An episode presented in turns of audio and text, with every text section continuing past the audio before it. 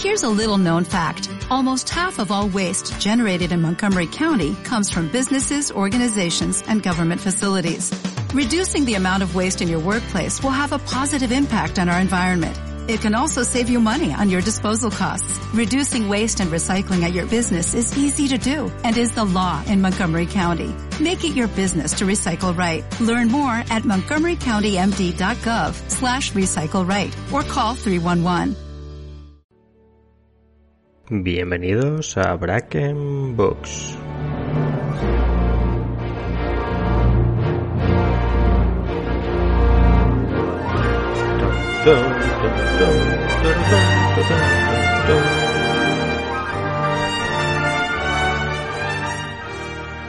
Pero ¿quién no ha oído esta maravillosa melodía que John Williams creó para el célebre director de cine Steven Spielberg en 1993? Jurassic Park es una de las míticas pelis de, de Spielberg, clásico sin parangón de los 90, del cine de aventuras, de la ciencia ficción y de este tipo de género de, cine que es de monstruos que comen a personas, ¿no? Pues máximo exponente también. Pues bien, ese clásico no es solo una tremenda peli, sino que está inspirada en una novela, Parque Jurásico, escrita por el popular Michael Crichton solo tres años antes del estreno del film, en 1990, que además es cuando yo nací. Así que hoy en Bracken Books viajamos al pasado, viajamos al Parque Jurásico para hablar de libros y dinosaurios. Vamos allá.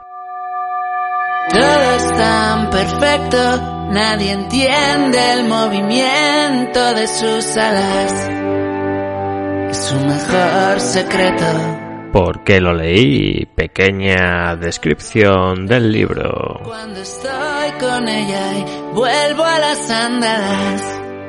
Pues mira, el motivo es bastante prosaico hay un videojuego que me está encantando, Jurassic World Evolution, que bueno, está basado en las últimas pelis de la franquicia y que va básicamente de construir un parque temático de dinosaurios. Es una maravilla de juego, a mí me encantan todos estos que van de construcción y de gestión y me lo estaba pasando bomba cada vez que, bueno, más metido en esto del mundo de los dinosaurios. Así que me vi la peli original, las tres originales de hecho, y en fin, pasé por un pequeño momento de dinomanía. Y entonces fue que, pregunté en Twitter, oye, ¿merece la pena la novela en la que se basa? Y bueno, joder, la verdad es que había opiniones muy buenas, que si adictiva, que si atrapante, que si muy interesante.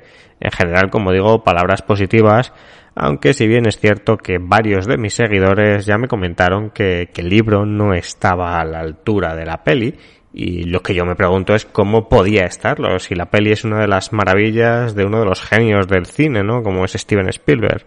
Pero ya hablando del libro, hay que comentar que está escrita eh, la novela en 1990 y eso en la historia tiene su aquel porque algunas cosas se perciben eh, para el lector de 2021 como algo antiquísimo, tema de ordenadores y demás.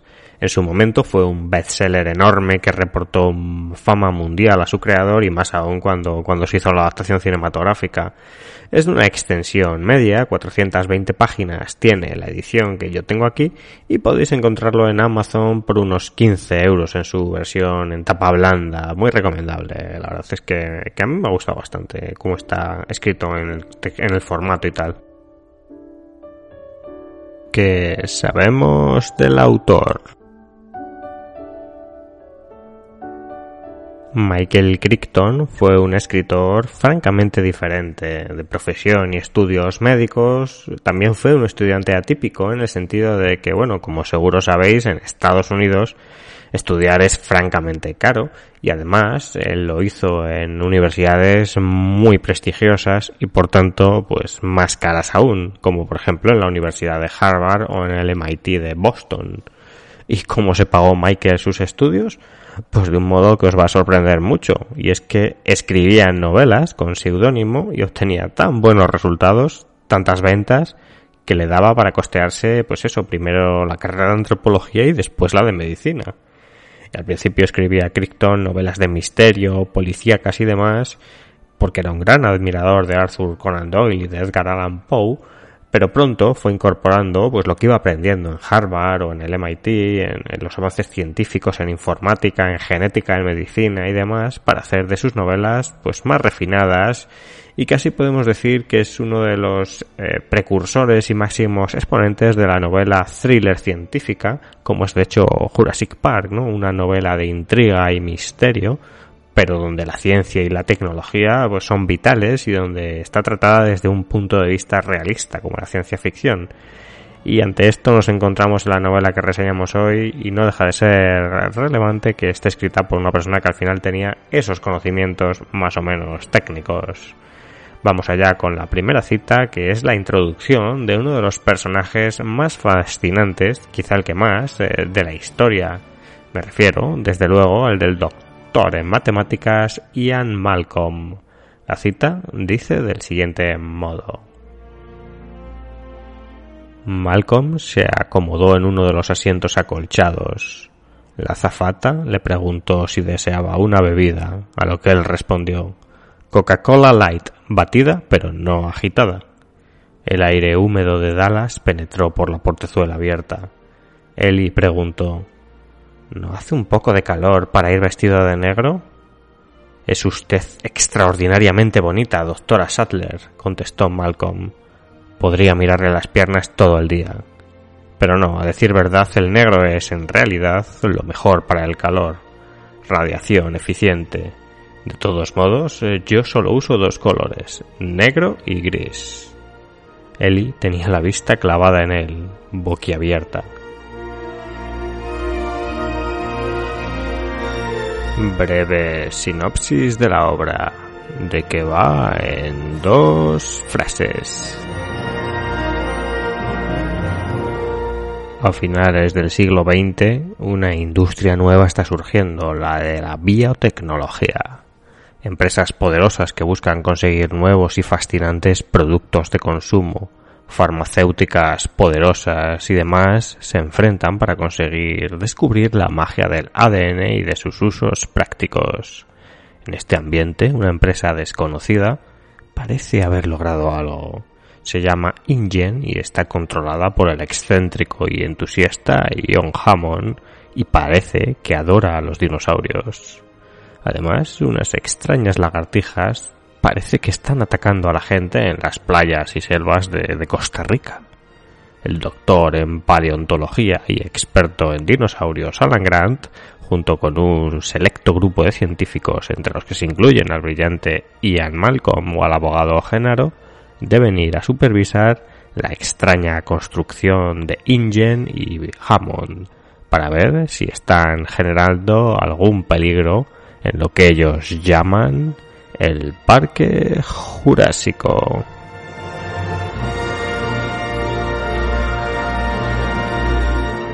Cosas buenas y positivas. La tensión y la forma en la que está narrada la primera mitad del libro es absolutamente hipnótica o a mí me lo ha resultado es un misterio envuelto en una trama y recubierta de incertidumbre que convierten al lector en un auténtico pasapáginas. No puedes parar de leer. De verdad, llegaba del trabajo y me ponía a leer enganchado, como pocas veces pasa con un libro. Y eso, maldita sea, que más o menos sabía que, de qué iba el misterio y qué iba a suceder, porque bueno, no deja de ser la historia que ya conocemos gracias a la película pero para el lector que, que le el diente por primera vez sin saber qué iba a pasar, debió de ser absolutamente mágico.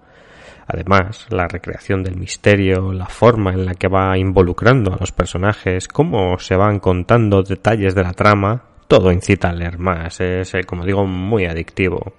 Otro punto favorable es el universo tan maravilloso que creó Michael Crichton en esta novela y que gracias a Spielberg y a la magia de Hollywood hemos podido visitar ya hasta en cinco ocasiones y bueno, con la sexta y definitiva en ciernes, ¿no? A punto de salir en los cines en, en primavera de 2021 estoy haciendo este programa la creatividad del escritor, de Michael Crichton, para imaginar que esos grandes dinosaurios vuelven a la vida gracias a la ambición sin límites morales de una empresa de ingeniería genética, pues bueno, me parece absolutamente genial, es una idea brillante. Y no solo eso, sino también la forma en la que recrea a los animales y su forma de, operar y de, de atacar. El tiranosaurio fuerte, gigante, aterrador, pero también algo tonto. O el inteligente y maléfico velociraptor. En fin, bueno, que, que, Michael Crichton ha creado un mito en torno a unos dinosaurios que en verdad, pues quizá, vamos, seguramente no eran tal y como se nos cuentan aquí, pero ¿qué importa eso ya? ¿no? Si esto es lo que al final se ha sentado en la mitología popular. Y cosas negativas.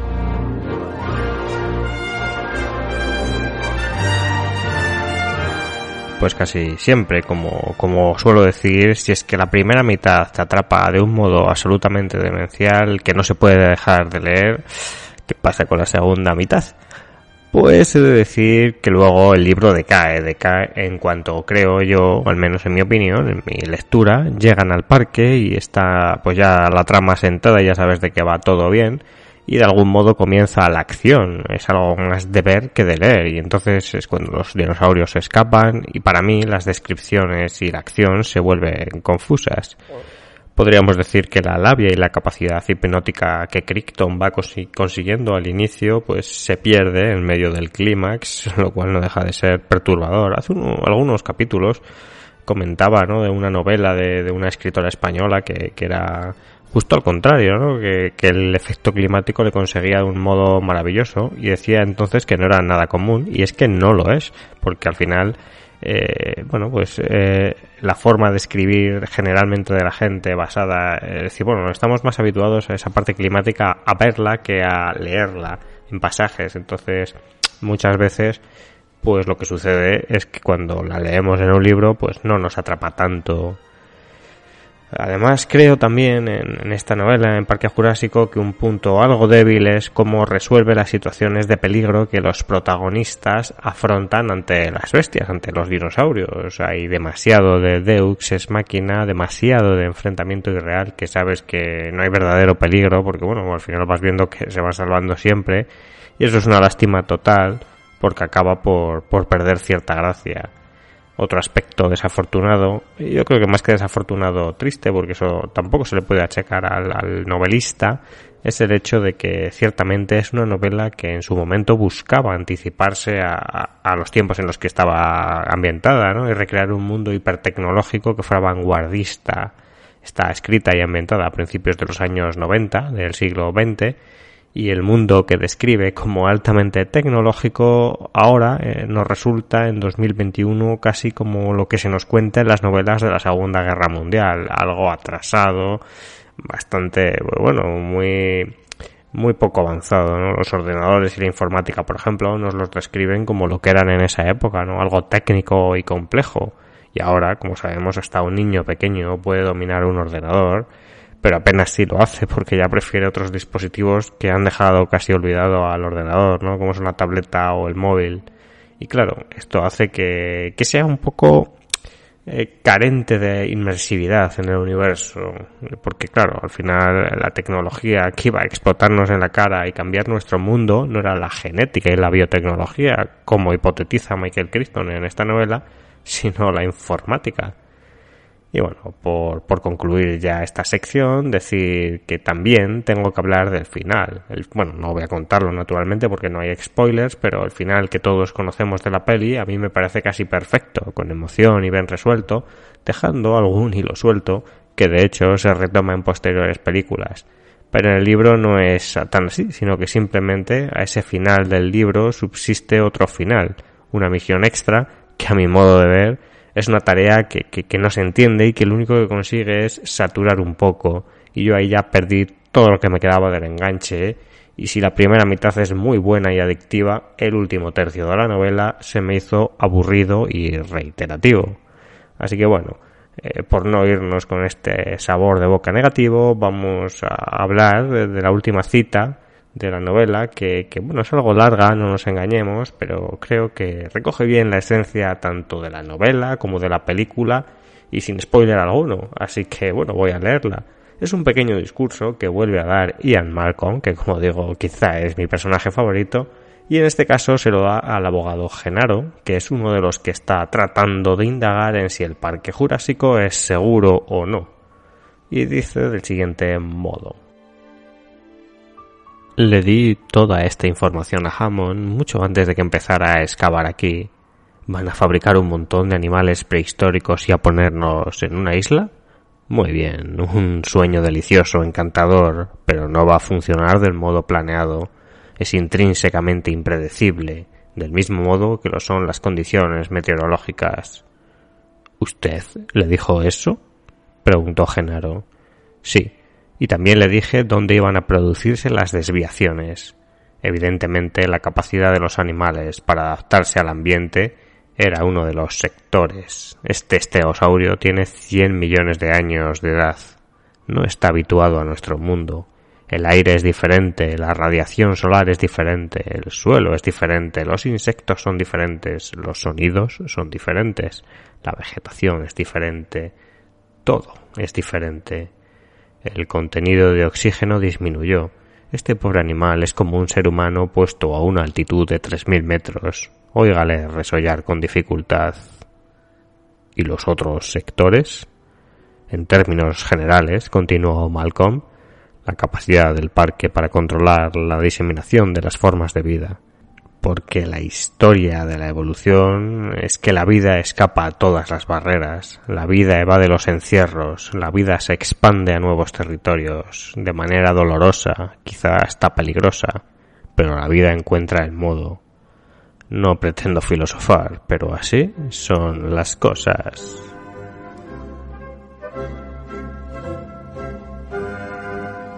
¿A qué se parece? Una vez más, y no es la primera vez, eh, bueno, de hecho es bastante frecuente últimamente, nos encontramos ante una novela de un género que, en el que no estoy muy leído, como es el de la ciencia ficción, así que por Dios, recomendarme novelas de ciencia ficción y así rollo tecnológica como esta, si es que conocéis alguna que creéis que me puede interesar.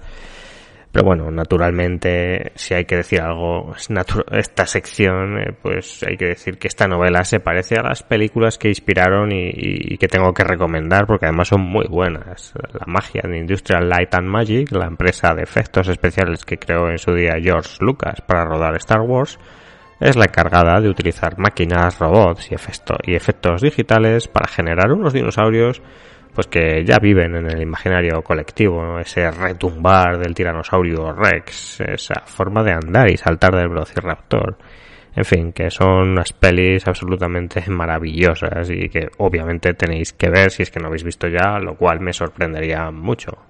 Volviendo a la literatura, esta de Crichton tiene continuación en una novela llamada El mundo perdido y que de hecho yo he empezado a leer justo hoy porque de verdad es que me ha generado cierta gana de saber más y, de leer de, esa novela que generó a su vez eh, la segunda entrega de la trilogía de, Spielberg. Hay otro libro clásico de Arthur Conan Doyle que también tiene por título El mundo perdido y que Crichton de algún modo homenajea en, en esta segunda parte y que ya me han recomendado más de una vez pero que de momento tengo pendiente en la pila Así que bueno, estas son las recomendaciones que, que yo puedo dar, que como veis no he leído ninguna de las que estoy dando, salvo las pelis.